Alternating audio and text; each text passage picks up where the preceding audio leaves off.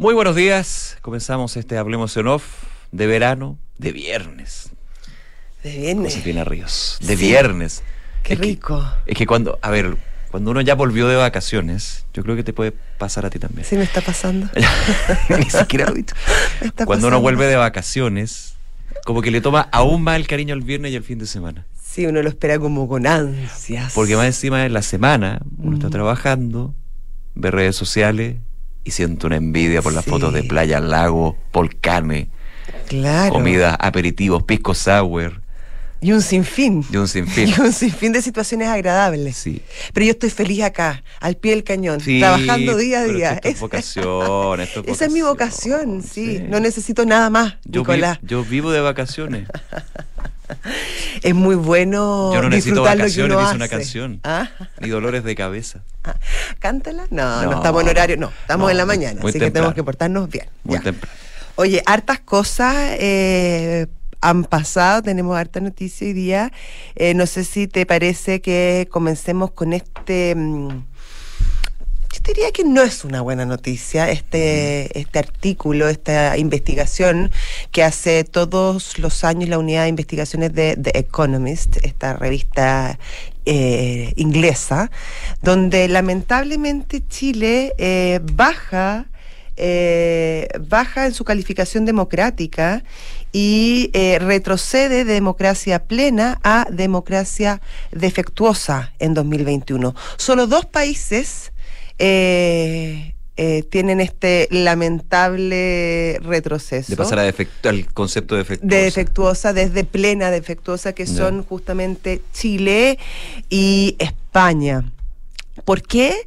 Eh, básicamente porque explica el The Economist que, mm, que bueno, el, el tema de la polarización, la desconfianza en el gobierno y también la baja participación en las últimas elecciones, que ahí yo difiero un poco porque sí, en algunas elecciones vimos baja participación, pero en otras, en cambio, bastante participación, y me refiero sobre todo a la segunda vuelta electoral. El plebiscito. Eh, el plebiscito, bueno, el plebiscito fue el año anterior, pero, ah, ya, pero porque sí. está este año. Claro, sí. pero, pero, pero la segunda vuelta electoral, o sea, sobre todo la, la, La segunda estuvo. eh, sí, histórica, Sí. histórica en términos de participación, pero bueno, a lo mejor fue muy hacia final de año y, y a lo mejor no fue tan, tan considerada, pero efectivamente sí, y ahí eh, este semanario inglés sí tiene un punto súper importante que es eh, la situación que ha enfrentado el país a partir del 18 de octubre, que sin duda ha dañado nuestra democracia.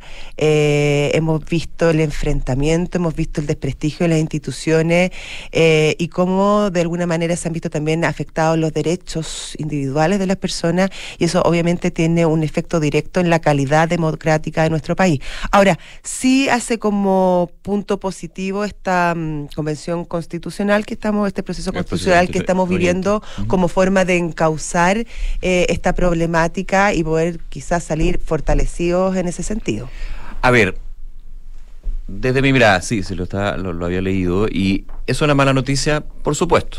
The Economist no es cualquier semanario o revista. o No, sea, la no, unidad no. de inteligencia de Economist es una, una cosa. Sí, es como muy, muy, sí, muy seguido al menos. Y de hecho son, son eh, datos, son rankings, son índices que los mismos, los mismos gobiernos a nivel internacional siguen. O sea, no es como. Y eso como que te da el aval, digamos, te avala, digamos, Claro. el trabajo. Así que no estamos hablando de cualquiera.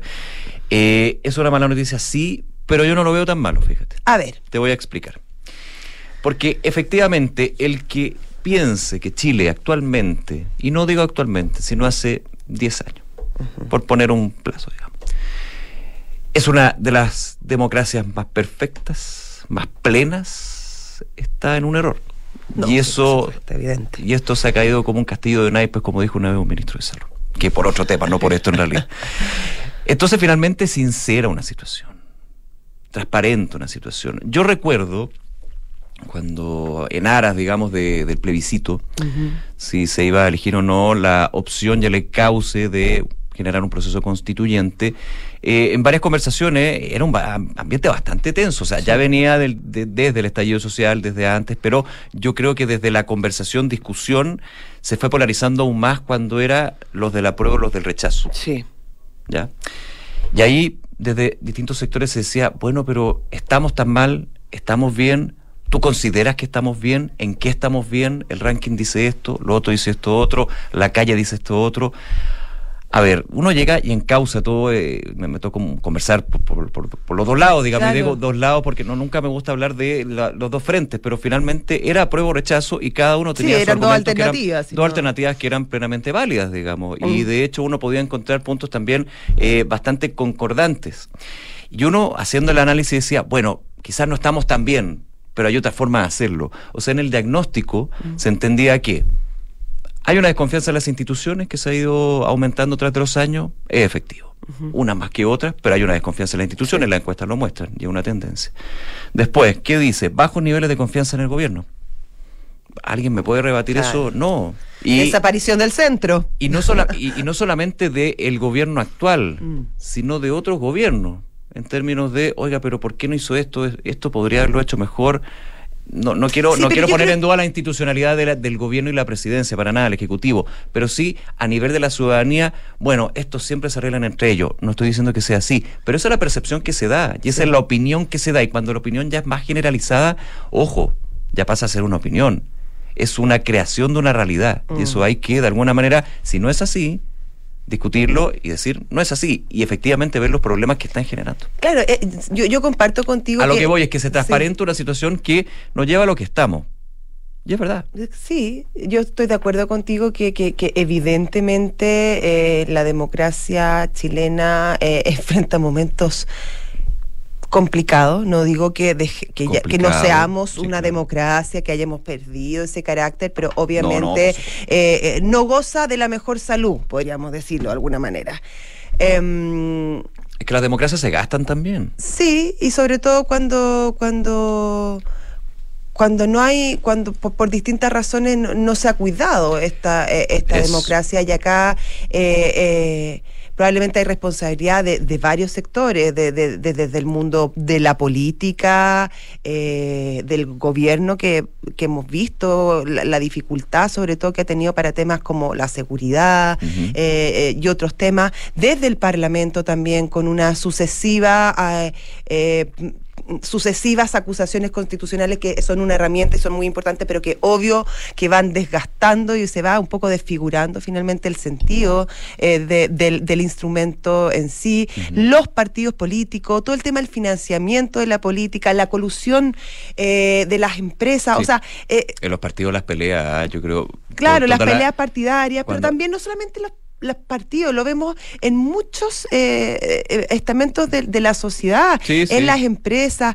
eh, eh, en los gremios, en los sindicatos. O sea, tampoco colabora el colegio, el, el- el- el- el- los profesores, el, colegio de el profesores. colegio de profesores, cuando, cuando dificulta, o sea, yo creo que hay mucha dices por tensión las clases presenciales. por las clases Ya. presenciales en este caso en particular. O sea, yo creo que hay muchos estamentos en conflicto que obviamente van eh, dañando el proceso democrático.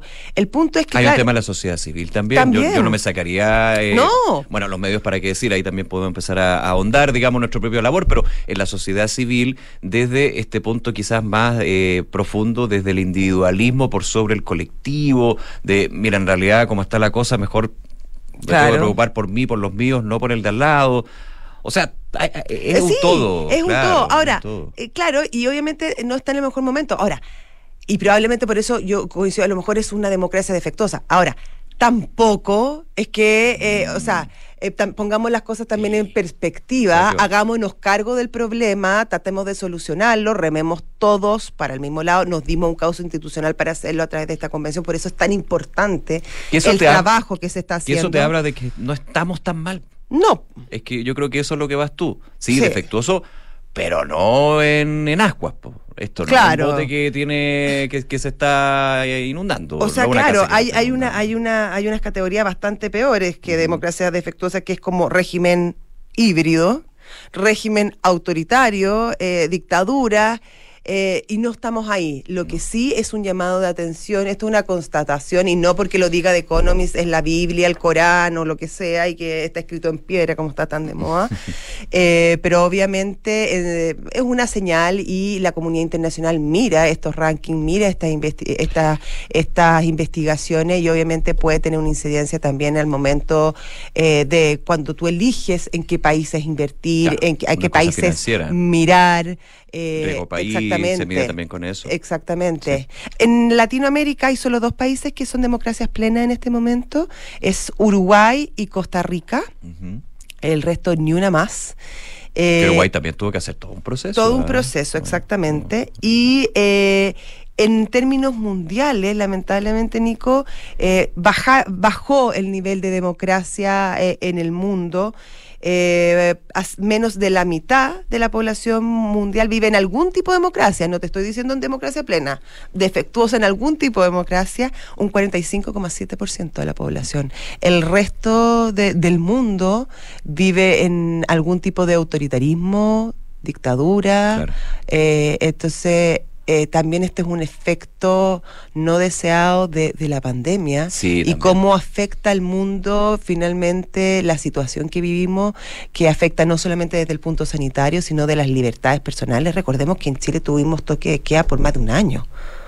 Eh, eso obviamente tiene una incidencia y a nivel mundial también eh, las cuarentenas, los problemas económicos y también que fue aprovechado por muchos gobiernos, no digo que el chileno en este caso, pero que fue aprovechado por muchos gobiernos para el control ciudadano. Del orden público. Mm.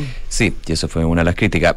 Solamente para cerrar, eh, estaba recordando una conversación en una radio amiga, como se dice, no, me acuerdo de quién, pero que lo encontré bien interesante, cuando hablaba de democracia y la percepción que tiene la gente y las sociedades sobre lo que es democracia. Claro, y para uno democracia es poder ir a votar libremente. Pero no, democracia es más que eso. Es más que eso, es tema de la libertad, es poder conversar, el discutir, el tener plataformas. Y las democracias, yo insisto, yo dije, las democracias se gastan, pero lo digo en un sentido propositivo, digamos, las democracias porque los tiempos también corren, las generaciones también cambian y las democracias, claro, tienen bases, tienen que tener bases sólidas y bases fundamentales que tienen que ser defendidas, pero sí tienen que ir adaptándose a el correr de los tiempos. O sea, la democracia chilena, por ejemplo, tuvo que adaptarse a la pandemia y tener durante más de un año estado de excepción constitucional con toque de queda. que uno podría decir, ¿cómo tú puedes tener una democracia con la imposibilidad de poder salir a la calle en una noche? Claro. Bueno, o, de reunirte en tu propia casa. Pero esta democracia tuvo que adaptarse para entender de que el argumento era justamente esto es para evitar mayores contagios, hay un tema de... Para ayudarnos entre todos. Claro, entonces esas son democracias que se pueden adaptar a las contingencias. Ahora, nos, hemos tenido, nos tenemos que adaptar a cosas bastante más profundas, a mm. discusiones históricas, a malestar histórico. Hay un trabajo que hay que hacer ahí. 8 de la mañana con 17 minutos. Oye, consiguiendo con el tema eh, de la democracia en otra perspectiva. está bastante conectado. En otra perspectiva, eh, es bien impresionante lo que está pasando en el norte de nuestro país, que se relaciona también desde... De, a ver, Contemos un poco. En el norte del país, en este momento, en Antofagasta, en Arica, en Coquimbo incluso, estamos viendo tomas de carretera por parte de los camioneros.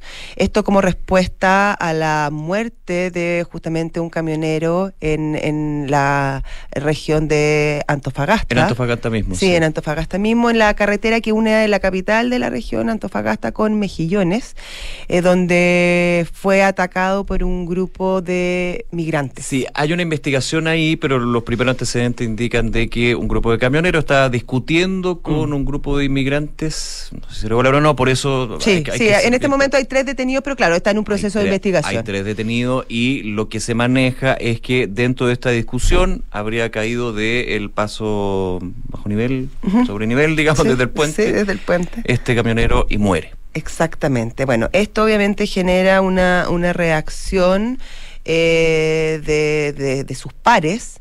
Las carreteras están tomadas en algunas partes más pacíficamente, están estacionados, en otras de frentón, bloqueando eh, las vías de acceso.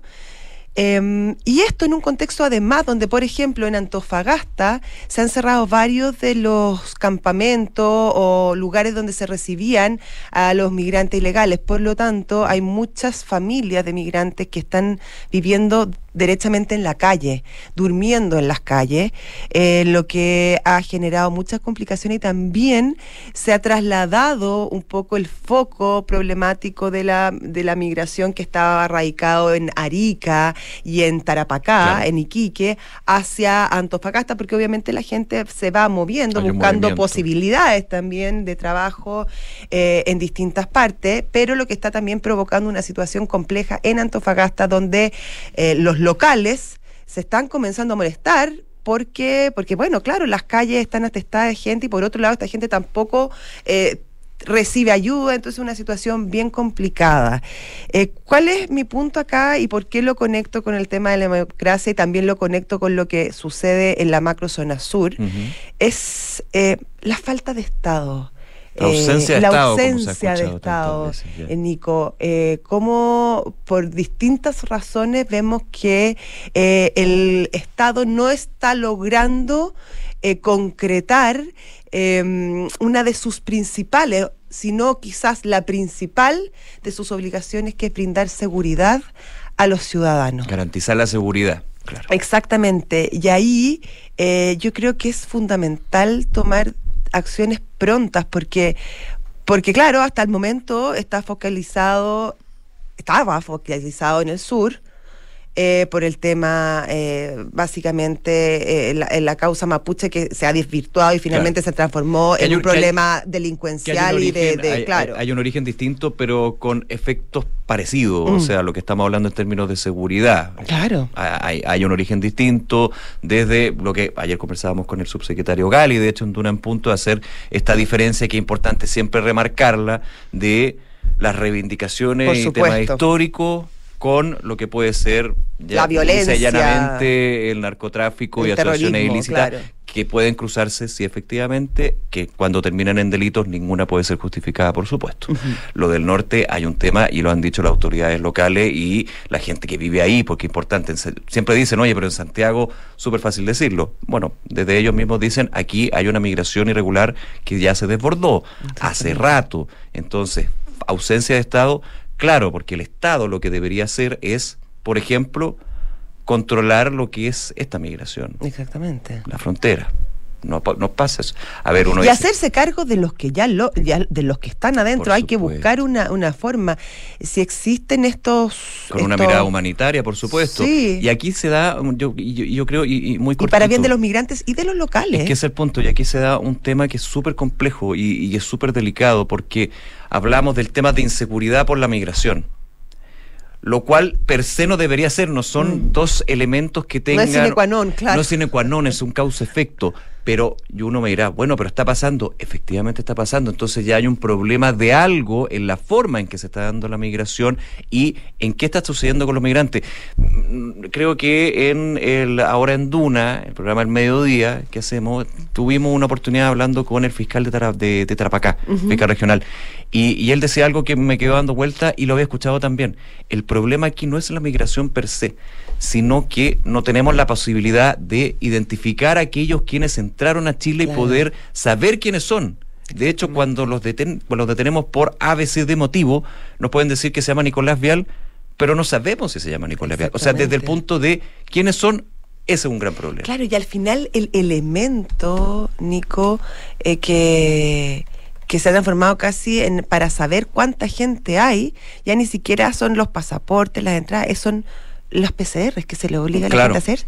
Entonces, ese Al finalmente ingreso. ha sido el, el, el, control que existe para, para el tema. Entonces, obviamente acá hay un tema de organización, eh, probablemente un desborde, porque, porque son muchísimos. Si uno entiende que es difícil eh, y que no hay recetas mágicas para este tema. Pero eh, yo creo que es muy, muy importante eh, que se sienta la presencia del Estado en todo el territorio nacional. Eh, es muy complicado cuando los ciudadanos comienzan a sentirse desvalidos, mm. porque además propicia situaciones que son muy, muy complejas y muy peligrosas, como es la autogestión de la seguridad.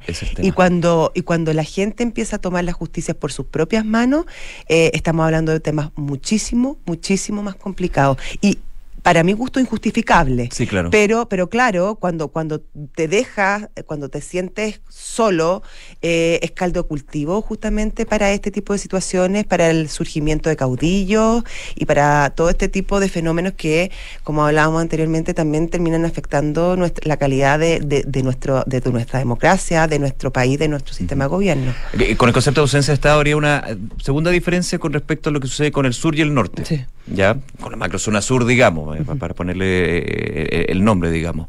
La ausencia estaba en la macrozona sur, lo que siempre te, dicen los que viven ahí, que me quiero quiero volver a eso, a los que viven ahí, los que viven día a, día la situación, a los que les toca, no al espectador, que también te puede opinar, por supuesto. La ausencia de Estado se debe a que el Estado hay lugares que no puede entrar que eso es de total totalmente ilógico y eso hay que y, y impresentable y hay que trabajarlo mm. y hay que trabajarlo de fondo. No puede entrar. El problema del norte es distinto. No es que pueda entrar el estado es que se habla insisto de la gente que vive ahí mm.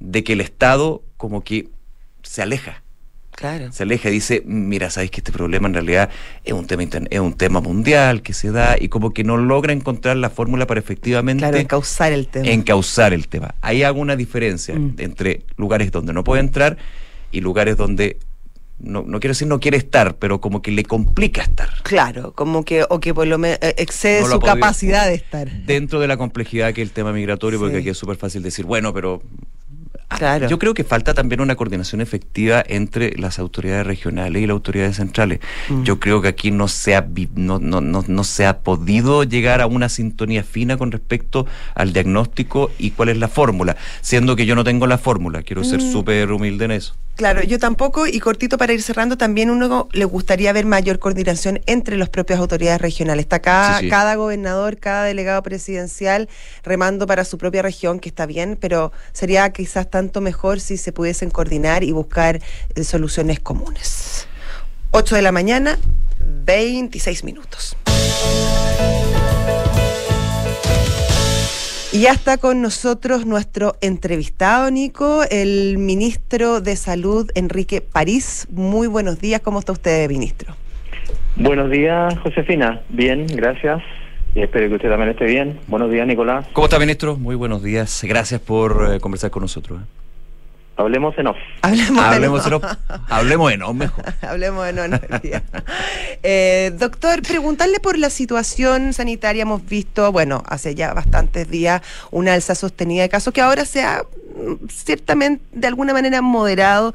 Desde el propio eh, Ministerio de Salud se ha hablado que estamos probablemente cercanos al pic, si no en el pic. Eh, pero hay ciertos números que complican. Uno de ellos es el tema de la positividad que está muy, muy alta. Y otro es el del R efectivo que en algunas regiones sigue aumentando. Eh, me refiero, por ejemplo, a la región metropolitana, que además tiene una incidencia altísima en la población nacional, dado, la cantidad de gente que vive acá. Lo que podría indicar que quizás falta aún eh, para llegar a ese pic y que todavía nos quedan momentos muy complicados. ¿Cómo lo está viendo usted? Bueno, la verdad es que los casos han seguido aumentando, eso es realidad.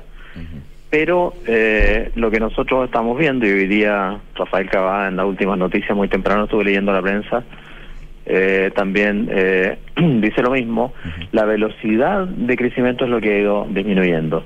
Es decir, si nosotros comparamos el aumento de casos a 7 días o a 14 días, desde fines de enero que era del 71% a 7 días y 300% a 14 días. Hoy día estamos creciendo a 13%, hoy día viernes, a 7 días y al 124% a 14 días. Es decir, no se ha detenido el avance de la pandemia de ninguna manera, pero si nosotros en algún momento vimos que de, de, por ejemplo, de jueves a jueves, de una semana a otra, el aumento era de 11.000 casos, hoy día viernes, por ejemplo, de viernes anterior a viernes hoy, el aumento es de menos de mil casos, o sea, se nota una disminución. Ahora, el R efectivo, Mm. no sé, no sé de dónde sacó ese dato, pero el R efectivo está eh, a la baja Ah, ya. franca, o sea, hay una caída pero gigantesca del R Eso efectivo. es bueno. Eso es bueno. Eh, sí. sí, eh, y eso es bueno, pero también nos ha pasado a veces que hay una caída y después vuelve a subir. así- Claro, así no, no hay que confiarse con, el- con la, ca- con la no, baja el del R R. efectivo en este momento está en 1.12 promedio, Ya. con un delta de 1.06 a 1.18. Y para que ustedes tengan una idea, en eh, eh, la brote de abril del 2020, Ujú. el R efectivo estuvo en 1.8, o sea, uno, y, y ca- casi sobrepasó los dos en algún momento. Por lo tanto, sí, esta, la cantidad de gente que tenemos infectada ahora es gigantesca. Ujú. Acuérdense que cuando tuvimos 9.000 y tanto, yo estaba tan preocupado que fui a dar la noticia ese mismo día casi en la noche. Sí. Y ahora hemos tenido más de 30... Ministro. 5.000. Mm. Y, ¿Sí? y- y también, y, y quiero tomar un punto que ayer se le preguntó, de hecho, durante eh, el reporte sanitario, y, y- y pongamos la carta sobre la mesa, es bastante evidente de que no se puede combatir lo que es la llamada subrepresentación. Usted le decía, es imposible y sería bastante ilógico decir de que aquí no eh, estamos considerando a todos los que están contagiados, obviamente, porque muchos dicen, bueno, ahora, ahí eh, está bastante estresado lo que puede ser la, la posibilidad de testearse, por ejemplo. Si una persona tiene un PCR positivo, no quiere decir que los otros cuatro que estuvieron con él, que estén contagiados, tengan el PCR, PCR positivo, quizás porque no pudieron hacerse el PCR, o porque no quisieron hacerlo, porque dijeron, bueno, si ya estamos encerrados los cuatro, Claro. damos por hecho No, que sí, estamos- mantenemos. Eh, usted de hecho habló esto de la subrepresentación y, y eso uno podría decir, lo que nos están escuchando hasta ahora, bueno, entonces hay más contagiados. Efectivamente, podría haber una baja sostenida si no tenemos claridad, que yo insisto, y yo estoy de acuerdo con usted, es imposible saberlo, cuánto realmente están contagiados hoy. Bueno, nosotros creo que tenemos que mantener las reglas del juego. Ujú. Siempre hemos informado los casos a lo largo de toda la pandemia en base a los resultados positivos, tenemos que seguir informando de la misma manera. Claro. Yo dije que acepto que puede haber eh, más casos que no hemos logrado detectar, pero eso ha ocurrido en toda la pandemia y ha ocurrido en todo el mundo. Lo que yo traté de transmitir, eh, Nicolás, para dar tranquilidad a la gente, no para atacar, es decir, que yo veo una mala intención, una doble intención, como diciendo no, la verdad es que están ocultando información. No es así, nosotros no ocultamos información. Siempre hemos dado los resultados en base a lo mismo que lo estamos haciendo ahora. A la misma metodología. Exacto, es la misma Es la que se aplica a nivel internacional y efectivamente no se puede hacer una proyección de aquellos quienes no se han hecho un test en ese sentido. Por o sea, supuesto, no- yo acepto que, que estamos, eh, probablemente hay más gente que tiene el virus, eso lo acepto, pero no es una mala intención, ni es un cambio de metodología, no, estamos haciendo 100%, 93,6 para ser exacto, veces más test que los que hacíamos antes, o sea, en enero, eh, el 10 de enero, un, ejemplo, hicimos casi 70 mil test. Y ayer hicimos 130 mil test. O sea, estamos haciendo un esfuerzo gigantesco. Además que, como ustedes muy bien saben, la prensa internacional lo ha dicho, hay una demanda gigantesca de, de test. Entonces, obviamente que nos ha costado conseguirlo. y, la- y lo- y los que teníamos comprometidos, en general los laboratorios han entregado el- la mitad, 50%. Ya. Respecto a ese tema, doctor París, eh, le quería preguntar sobre la estrategia del test de antígenos, que han hablado bastantes expertos de, de alguna manera, también que las cada persona se haga responsable eh, respecto también al testeo. Eh, existen varios test de antígenos que han probado bastante eficacia, que bueno, están además respaldados por, por, por la autoridad. Por el Eh, ISP. por el ISP, exactamente. Eh, y que son, que son muy buenos, sobre todo pensando, por ejemplo, en el inicio del, del año escolar, eh, que para evitar contagio, etcétera. ¿Hay ahí algún plan para masificar eh, estos test y aparejado de, precios razonables, porque, porque, bueno, también esto oferta y demanda, pero hay veces que se cae en exceso. Eh, hay dificultad para conseguirlo en las farmacias y cuando se consiguen muchas veces a precios elevadísimos. en ciertos países europeos eh, le han puesto límites, han puesto, han fijado el precio de estos test. Yo sé que la fijación de precios es un, es un tema complejo, eh, pero claro, claro que no atañe a usted, pero, pero dado que este es un, un producto que se ha transformado en esencial, quizás podría haber una discusión ahí. No sé si ustedes lo están viendo de esa manera. Bueno, primero, nosotros tenemos comprometidos desde diciembre del 2021 2,3 millones de test de antígenos. Y eh, adicionalmente tenemos una compra de 2.750.000 test de antígeno, cuyo compromiso de entrega es eh, ahora en marzo. Bueno, no, no estamos en marzo, pero estamos en febrero todavía.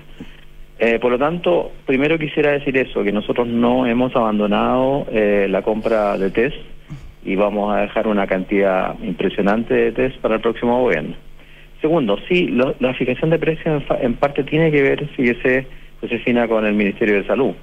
Porque nosotros en la ley de fármacos 2, mm. que desgraciadamente está paralizada en el Parlamento, porque no se ha avanzado, y nosotros eh, impulsamos esa ley, llegamos a un acuerdo para justamente eh, no fijar precios, pero sí eh, fijar un margen de ganancia para eh, la industria, es decir, un tope o una cantidad máxima que se pueda ganar, porque obviamente que también es legítimo ganar el que ha investido, el que ha hecho investigaciones, y eso no ha avanzado. está bloqueado y espero que quizás logremos avanzar un poquito más. Pero nosotros pensamos que el precio de los medicamentos, ya que usted tocó este tema tan sensible, es fundamental para el bolsillo de los chilenos. Entonces, pasamos, aprobamos la ley Senabas para bajar el precio de los medicamentos, más de 400 medicamentos, y eso se logró. Pero en la ley de fármacos 2 está considerado un margen de utilidad máxima eh, para eh, los medicamentos y eso no ha avanzado, desgraciadamente. usted tiene razón. En el caso de los antígenos, que es un bien de consumo pero altísimo. Eh, y hay farmacias que ya lo están vendiendo, en las mutuales están, en la, Asociación Chilena de Seguridad, en fin. Yo creo que sí, moralmente creo que hay que ponerle un límite a la ganancia para evitar que sean tan caros. Ministro Enrique París, eh, ayer usted rechazó de pleno, de lleno, a primera y sin ninguna discusión, esto de gripalizar concepto, estrategia más que concepto que se está aplicando en algunos países europeos de ver al COVID-19, a los efectos del SARS-CoV-2 como una gripe, tratarla así, pero principalmente no porque haya una, una, mirada, uno podría decir casi que eh, ir contra la ciencia, sino más bien de entender de que eh, la capacidad de transmisión y por sobre todo el manejo que se debe dar es justamente pasar antes de que llegue la OMS, podría entender yo como una pandemia, una endemia. Usted ayer rechazó la posibilidad de griparizar eh, la, estrategia que estamos aplicando en Chile. Le hago la pregunta, ¿es porque ahora no se puede o porque no se debe hacer nunca? Porque en algún minuto, cuando hablamos de la posibilidad, esperemos, de pasar de una pandemia a endemia, como sucedió en algún minuto con la influenza, eh, ahí se podría aplicar el concepto, uno entiende desde la lógica, ¿no? No, lo que pasa es que, eh, Nicolás, yo rechacé eso y rechazo el hecho de que esto sea un resfrío. Hoy día en la radio cooperativa un médico vuelve a insistir en eso en forma majadera. Nosotros jamás hemos dicho que esto es un resfrío. Entonces, cuando tú empiezas a decir que es un resfrío, que es una gripe, acuérdate de lo que dijo Bolsonaro. Mm. Una gripe ciña. Inmediatamente, claro, que él, fue bastante más ambicioso y lo dijo desde el principio. Claro, se, asocia inmediatamente a banalizar y a disminuir la eh, peligrosidad de este virus. Y eso nosotros no estamos de acuerdo insisto, en la cooperativa un médico vuelve a insistir eso. Nosotros jamás hemos dicho que esto es un resfrío, jamás. Pero usted apunta, ministro, perdón que le interrumpa, desde, desde, la comunicación de riesgo, que es clave en la pandemia, desde no banalizar y bajar el nivel, pero desde la estrategia que se podría ir aplicando eh, más adelante. Bueno, nosotros pensamos que no se va a transformar en una pandemia, en una endemia, perdón, hasta que no esté vacunado el 75 u 80% de la población mundial. Perfecto. Porque cada eh, país que no puede, hay, en África hay países que han vacunado al 2% de su población. Bueno, Omicron. Es una injusticia gigantesca y en Latinoamérica nosotros contribuimos a donar vacunas porque justamente habían países que estaban mucho más atrasados. Donamos vacunas, facilitamos la entrega de oxígeno, incluso donamos medicamentos, porque aquí ha faltado solidaridad, ya que estamos hablando de eso. La OMS tiene que potenciar su capacidad de manejo, de compra, de distribución de las vacunas, porque ha faltado solidaridad. Y nosotros como país tan pequeño, junto con Australia, sí, presentamos una modificación al, al estatuto de la OMS justamente para darle más poder.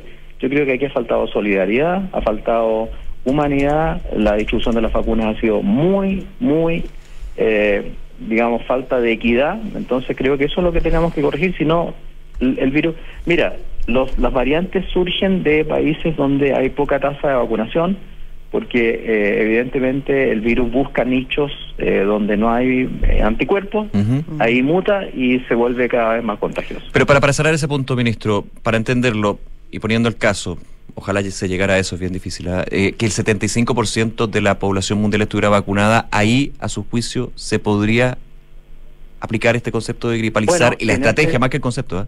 Por supuesto, si en ese momento eh, esto se transforma en una endemia, es decir, tenemos una cantidad de pacientes infectados estable durante todos los años, como ocurre con la influenza, como decías tú, y además hay una vacuna, ojalá que sea una vacuna mixta, influenza, coronavirus, que se coloque todos los años, obviamente que vamos a llegar a esa a ese punto, pero todavía falta mucho. De hecho, eh, la OMS ha contraatacado eh, a los países que dicen que ya que no hay que usar mascarilla, que no hay que usar nada, que pasó la cosa. No es así, porque eso es una mala señal. El mundo no es homogéneo, los países no son iguales. Por lo tanto, aquí tenemos que actuar con sentido de, de, de, mundo, de, de global.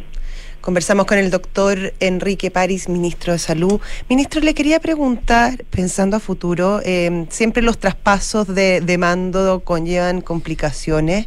Eh, el 21 de este... tipo de complicaciones? no, porque cambios de, equi cambios de equipo, me refiero, no, no, complicaciones más allá, pero hay cambios de equipo, hay, eh, hay que acostumbrarse, hay que, bueno, son, son, complicaciones de la vida diaria, sobre todo me imagino eh, gubernamental y como pasa en cualquier institución cuando hay un cambio. Eh, sin embargo, en, en, salud y por el momento que estamos viviendo, hay poco margen eh, para acostumbrarse, para, para, para ver cómo funciona la cosa, porque, porque obviamente vivimos momentos complejos eh, eh, en la pandemia, además en un momento donde hay muchísimos casos se va a producir este cambio. ¿Cómo se está trabajando? Yo sé que el 21 comienza todo este proceso, pero dado que la situación en salud es distinta, ¿cómo se está trabajando? ¿Cuáles son sus interlocutores? Cómo se está preparando este traspaso, porque, como, como digo, hay poco margen para el error en esta situación en particular. No, la verdad es que, como dice usted, el instructivo de gobierno es que el 21 se comience la entrega oficial. Eh, yo sé que la subsecretaria ha conversado con la con gente del nuevo equipo ministerial. Yo he conversado por WhatsApp con la ministra, no he conversado personalmente ni por teléfono con ella. El gobierno ha preparado una, una metodología de entrega que es estandarizada. Nosotros hemos llenado montones de montones de documentos para hacer el traspaso con evidencia, con documentos, obviamente con un pendrive o con eh, archivadores si es necesario. Y eh, como usted muy bien dice, esto es a partir del 21 de eh, febrero. Ahora, evidentemente que nosotros, como damos información dos veces por semana, Trabajamos con el equipo de grupo de expertos en pandemia, con el CABEI, donde hay gente también, eh, de por decirlo así, que va a llegar al gobierno. Ellos están informados, porque dentro del equipo de expertos, dentro del CABEI, hay personas que van a colaborar con el futuro gobierno y Claro, ¿y esas instituciones se mantienen para el próximo gobierno con los mismos miembros o no? O, el gobierno podría cambiar los miembros, por ejemplo, del CABEI, del CABEI, o el, Consejo de Expertos? El CABEI se mantiene, el CABEI se mantiene porque se elige cada cierto tiempo y lo acabamos de renovar. prácticamente se mantuvo toda la misma cantidad de personas. El comité de expertos en pandemia lo pueden cambiar, pero ya uno de los subsecretarios eh, elegidos le dijo a la subsecretaria que la va a mantener en el grupo de expertos, lo cual me sorprendió, pero me parece bien. Mm me parece muy bien, porque obviamente es bueno que haya continuidad. Entonces. Claro, y dentro de los equipos del propio ministerio, eh, usted dijo que a lo mejor Rafael Araos, por ejemplo, podría quedarse, u otras personas. Di, algunos nombres. Sí, di algunos nombres, yo recuerdo. No, eh, pero ahí eh, eh, del nuevo subsecretario de redes, que también es de apellido Araos, Sí. no tiene nada que ver No, no, no, yo sé. No, pero esta conversación la tuvimos, trabaja con ¿se acuerda? Unos meses No, atrás, ¿se lo que acuerda? pasa es que Rafael prácticamente ha hecho todos los estudios epidemiológicos, ha hecho las publicaciones en revistas New England, Lancet, en fin, eh, lleva a cabo, lleva el tema de las vacunas, el estudio de vacuna. Entonces, nosotros, yo di el nombre de él porque creo que sería un buen aporte para el gobierno que venga, siempre que ellos lo consideren así. Y también nombré a otra persona, la doctora Cecilia González, que es la encargada del Plan Nacional de Inmunizaciones, que realmente con eh, Felipe Muñoz han sacado la mugre en el tema de las vacunas. Entonces, por ejemplo, eso, ese tipo de gente quizás debería permanecer, no digo eternamente, pero para que haya un traspaso más eh, lógico, porque es muy diferente conversar las cosas, traspasar documentos, traspasar pendrive que eh, eh, que la gente siga trabajando. Claro, la experiencia Sí. viva de alguna manera. Además que en salud yo he dicho siempre, Josefina, y ustedes me han escuchado, Sí. eh, Nicolás, en el- el- esto, es un, problema- esto es un tema de Estado. Ayer lo, lo dijo, de hecho, también en, en el- en la Sí, conferencia. no es un tema... Oiga, y, y en ese punto yo quería eh, eh, seguir con, con- con ese tema, como eh, es un tema de Estado, y, y no solamente en términos de la pandemia, sino se aplica a, todas las demandas y necesidades de la gente en términos de salud. Eh, le hago la pregunta, ministro, usted, en términos de la estrategia de la pandemia, de la gobernanza, que muchas veces le generó eh, ciertas... eh, discusiones o por lo menos desavenencias con, por ejemplo, los doctores que asiste, colegio médico, del colegio médico, presidente del colegio médico. El colegio médico está todo en el gobierno ahora. Sí. Parecía, Eh, y- parece que- que fue un... un- Ya eso quiero... una- un semillero, de- un semillero. Ya eso quiero ir porque la mirada de cómo administrar la, la pandemia era distinta. ¿Usted qué esperaría? Porque claramente uno diría, va a haber una continuidad probable, yo quiero, a ver, estoy especulando, probablemente no, siguiendo un poco la mirada que tienen las personas que van a llegar al gobierno. Eh, ¿Qué esperaría usted de eso en términos de, ok, no van a continuar seguramente con el 100% de la estrategia de nuestro gobierno, pero ¿con qué podría hacer? Me imagino que la vacunación ahí no hay ninguna discusión. Nicolás, dijiste de nuestro gobierno. No, pues de su- no, yo estoy hablando- yo Enrique París, nuestro gobierno, no. Está pues. hablando en tercera Sí, persona, usted, sabe, ministro. usted sabe que yo, yo, yo tengo que ser ecuánime acá, pues.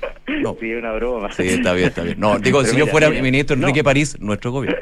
Yo creo, yo creo que hay cosas que hay temas que probablemente merecen continuidad. Ya.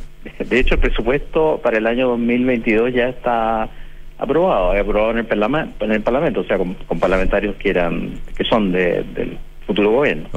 Eh, el tema de la APS, el tema de la compra de vacunas, el tema de la- del plan de vacunación, no solamente con contra coronavirus, sino contra, contra influenza y otros montones de vacunas más, todo eso está aprobado. Las le- nosotros eh, aprobamos eh, más de casi 30 leyes en este último tiempo que yo fui ministro. Todo eso está en marcha. El- la ley del cáncer, acuérdate. Sí, sí. Pero obviamente que hay matices. Cuando cambia un gobierno hay matices y probablemente ellos van a poner sus eh, matices en algunos temas que me imagino que eh, están en su programa. Yo no lo conozco, no tengo por qué conocerlo a fondo. Eh, y eso es legítimo. Yo encuentro que es legítimo.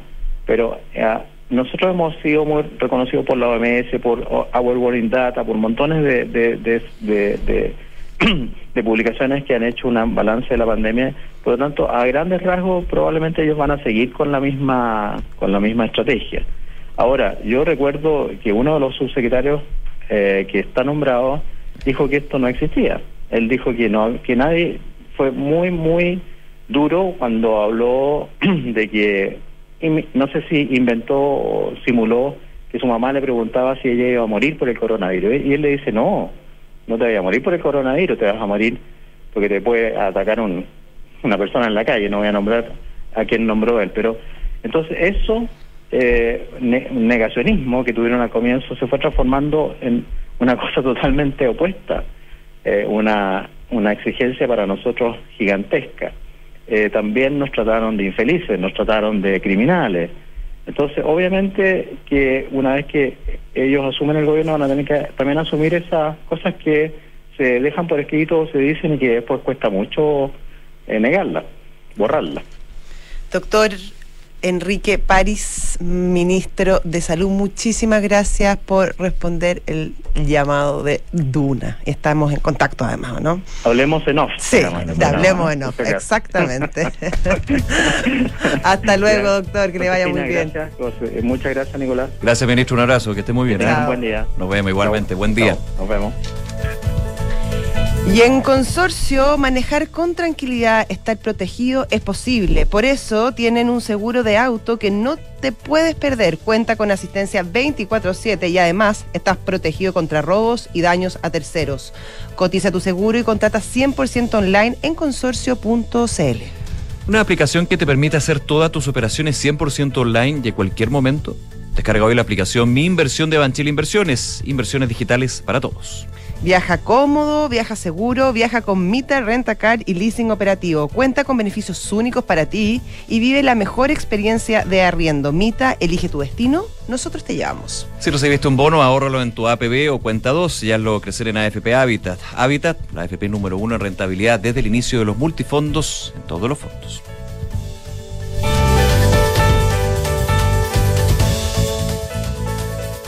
Mita, Rentacar y Leasing Operativo somos mucho más que autos para disfrutar. Somos mucho más que flotas para las industrias que mueven el país. Somos servicio de excelencia y seguridad. Somos innovación y cuidado por el medio ambiente. Además, somos referentes en la movilidad para empresas de norte a sur, como también para las personas que hacen de su vida un constante movimiento. Mita Rentacar. Elige tu destino. Nosotros te llevamos. Visítanos en mita.cl. Una nueva experiencia en inversiones, más moderno, más interactivo y con más contenido. Te invitamos a conocer el nuevo sitio web de Banchile Inversiones, que ahora cuenta con una sección exclusiva para aprender de inversiones en fácil, un chat que permite aclarar dudas o guiarte para que puedas invertir, conocer recomendaciones, acceder a conferencias, contenidos exclusivos y mucho más. Conoce más en banchileinversiones.cl. Banchile Inversiones, inversiones digitales para todos.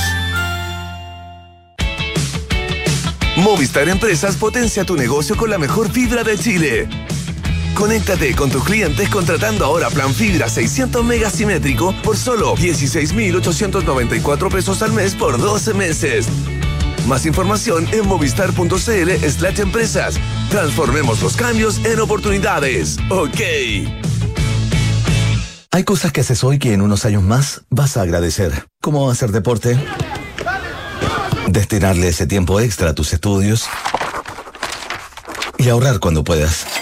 Ahorra para ti, ahorra para tu futuro. Si recibiste un bono, ahórralo en tu APB o cuenta 2 y hazlo crecer en AFP Habitat. Habitat, la AFP número uno en rentabilidad desde el inicio de los multifondos en todos los fondos. Infórmese sobre la rentabilidad de su fondo de pensiones, las comisiones y la calidad de servicio de las AFP en el sitio web de la Superintendencia de Pensiones www.spensiones.cl.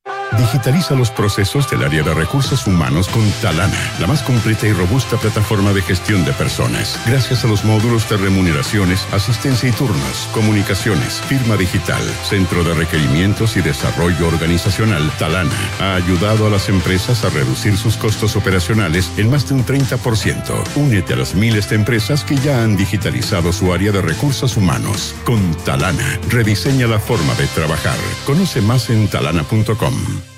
En Consorcio puedes manejar tranquila con tu seguro de auto. Ir a la pega, con amigos de acá para allá. Una lata sí que botada. Con el seguro de auto Consorcio tengo asistencia 24-7, servicio de grúa y reparación in situ dentro de Chile. ¡Completísimo! En Consorcio tenemos un seguro de auto que no te puedes perder. Conoce nuestros planes y elige el seguro que mejor se adapte a tus necesidades. Contarás con coberturas en caso de robo, daños a tu auto y a terceros. Cotiza y contrata tu seguro 100% online en consorcio.cl. El riesgo es cubierto por Consorcio Seguros Generales. Más información en consorcio punto cl no le des más vueltas. Invierte seguro. Decídete hoy por un departamento Santolaya. Unidades con descuentos de hasta 17%. Solo 5% de pie. Hasta en 48 meses sin cuotas. Desde solo 95 mil pesos. Te regalamos hasta 24 dividendos para comprar con solo el 10% de pie. Arriendo garantizado para inversionistas. Santolaya, más de 30 años de experiencia para multiplicar tu inversión. Consulta condiciones en santolaya.cl.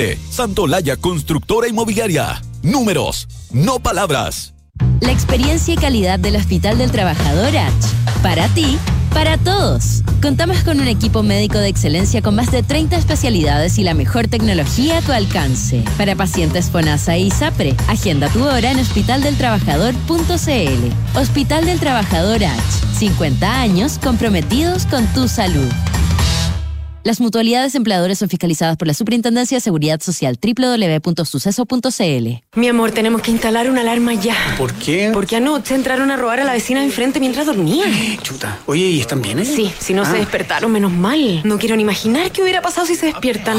Protege lo que más te importa con Alarmas Verisur. Tu hogar monitoreado las 24 horas del día. Llama al 600-385-0003 o calcula online en verisur.cl. Activa Verisur. Activa tu tranquilidad.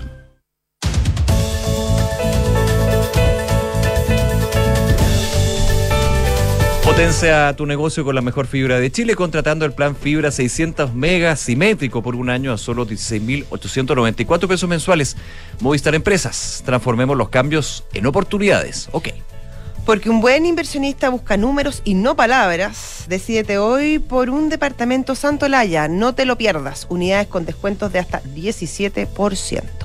Únete a las miles de empresas que ya han digitalizado su área de recursos humanos. Con Talana rediseña la forma de trabajar. Conoce más en talana.com.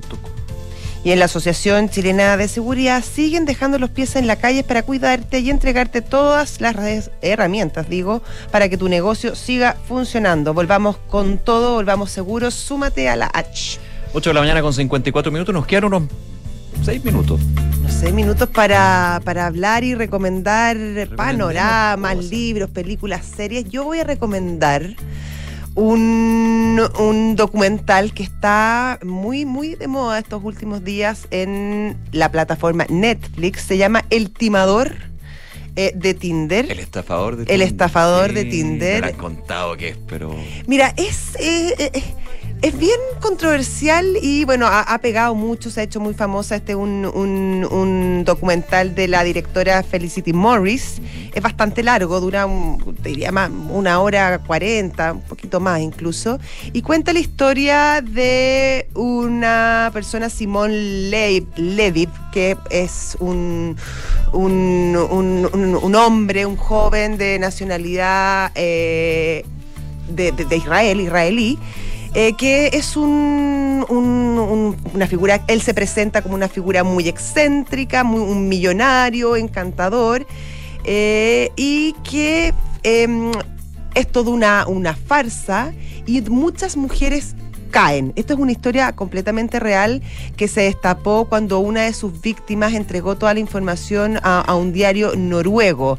Desde ahí comienza toda una investigación y van eh, contactando a, a muchas de las otras víctimas, todas las cuales, no todas, pero muchas de las cuales aparecen justamente en este documental que va desentrañando la historia de este personaje que es una locura. Ahora, es toda una locura porque si bien él es un estafador y un cara dura a, a- más no poder, también te habla de, mm, de, la, de, de la, de la codicia, eh, del hedonismo, eh, de las víctimas.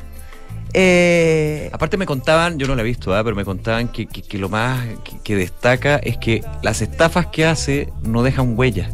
Claro, no dejan huellas, eh, salvo la, salvo lo- lo- los mensajes Claro, en la- WhatsApp. La, huella digital, digamos. Claro, es una persona que, claro, tiene mucha, muchas identidades, pero que finalmente eh, su modus es jugar con las emociones de, de las personas, de- de- sobre todo de sus víctimas que son, que son mujeres.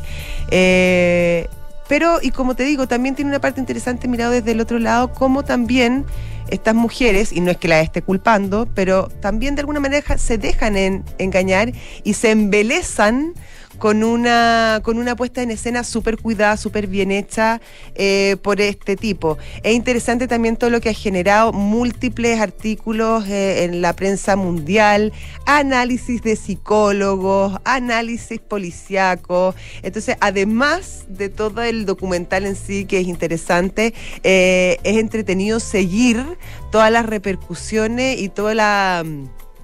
toda la bomba que, que ha existido, la parafernalia detrás justamente de, de- de- de este documental y en el fondo también en el análisis a todas estas redes sociales eh, que buscan citas, que buscan encontrar el amor y cómo de alguna manera la, la vulnerabilidad eh, te puede, en, este, en esta área, en este sentido, te, te puede jugar en contra. El estafador de Tinder. Estafador de Tinder, Es como, exactamente. es como la, la que está en boga estos días. O sea, claro, no eres nadie si no la has visto. Tengo que verla, de hecho. Así que buena recomendación. Oye, yo quiero recomendar una película, también está en Netflix, se llama Tic Tic Boom. Ya. Tú dirías, ¿qué Tic Tic Boom? ¿Qué es esto? La vi con poca... mm, una película que actúa Andrew Garfield, de hecho está Ya, nominado al Oscar como mejor actor por esta película. Eh, yo partí, bien, la, partí viéndola en estos periplos de vacaciones, estos viajes de un lado para otro, como con, con poca fe. Es que el nombre no es tan tentador. No soy. Primero el nombre no te dice nada. Pero con- si tú ves la película entiendes todo. Ya. Sí, de hecho no la voy a contar porque, bueno, es bastante autobiográfica, habla de la vida de Jonathan Larson eh, y principalmente parte desde los 30 años cuando cumple Jonathan Larson, que es un, es- es un estudiante, un chico que quiere ser famoso en Broadway, Ya. quiere hacer y componer musicales de Broadway, siguiendo la, la línea de los grandes. Claro, lo- Pero, pero con, con cambios. De hecho, Jonathan Larson, ya ahí uno entiende, y me metí un poquito en la biografía de él. Él, eh, no estoy contando nada, un spoiler, él, él muere, de hecho, eh, muy joven, cuando estrena una de. Se estrena a días, de hecho, de que se estrenara una de sus obras cúlmines. Ah, mira. Sí. Ya, y buenísima, bien actuada, está, ya está Garfield. Buenísima está eh, Garfield, que en realidad hay varios, hay varios acto- actores que cantan y bailan, pero es como un relato. Ah, es como un musical. Es un musical, pero. Están muy de moda los musicales hace ya un par de años. Es un musical. Ah, sí, ahora me acordé. Él, él creó Rent. Ah, Él es el creador de Rent. sí, Buenísima. que de hecho es como todo un cambio a las obras musicales de Broadway. Sí, y representó un boom en su momento. eh, pero, buenísima. Pero lo, sí. que te, lo que te cuenta esta película es lo que pasó antes de Rent. Ya. Porque no llegó y saltó a la fama con Claro, Rent. fue como, Aquí, ah, qué buena idea, la vamos a llevar a los de, escenarios. de hecho, es Ah, como, es como la vida del emprendedor. Ya. Así como que caer, caer, caer. Bueno, y todo pasa cuando tiene 30 años. Dice, voy a cumplir 30 años. Mis amigos que tenían estos sueños lo cambiaron por trabajos estables, por familia, por esto. Y yo aquí con un departamento en Nueva York que se está cayendo. eh, tengo una novia que va a... Bueno, no les voy a contar la historia, pero es muy buena. Eh, Andrew Garfield es una actuación maravillosa. A mí no me gustaba mucho Andrew Garfield. A mí ¿ah? me gusta, a mí me gusta. Pero- pero como- con esta frágil, me, me gusta. Pero con esta, de hecho, con Red Social, que fue una de las Sí. primeras, eh, no, me mataba tanto, pero con esta película, te juro que lo pongo ahí en el podio y bien nominado a eh, el premio al mejor Oscar eh, actoral. al digamos. mejor, al mejor actor. Tic Ya. Tic Boom, muy entretenida, hay que darle su tiempo, eso sí. No, no, no. ya, no, no, te, no te conquista la primera. Sí. De Lin Manuel Miranda, gracias Pitu, me da el detalle. Eh, Lin Manuel Miranda, eh, de hecho, ahora muy reconocido por Encanto. Ah, Sí, po. El. Y el musical Capital que le encanta a nuestra querida Pitu. Acá, acá tenemos una, Actor, sí, director, una, una fan, una Sí. fan en nuestra directora. Sí, po. Ah. Me dicen que la de Hamilton también es muy buena recomendación. ¿eh? Buenísima, me ha dicho Sí. la Pitu. Me la lava todos los días. En Disney Plus pueden encontrar la Hamilton, que es como una reversión de, Del de- del musical. original, del musical original. Sí, Que no lo he visto tampoco. yo tampoco, pero la Pitu lo ha visto varias veces. Varias, no, sí, claro. Oye, Lo voy eh, a ver, jefa, no podemos seguir, no podemos seguir recomendando porque solamente recomendarles que tengan un excelente fin de semana. Llegó la hora, se acaba. Exactamente, pásenlo muy bien, muchas gracias y que les vaya bien. Ya Chao, puede darse Nico. un abrazo. Nos vemos, José. Chao.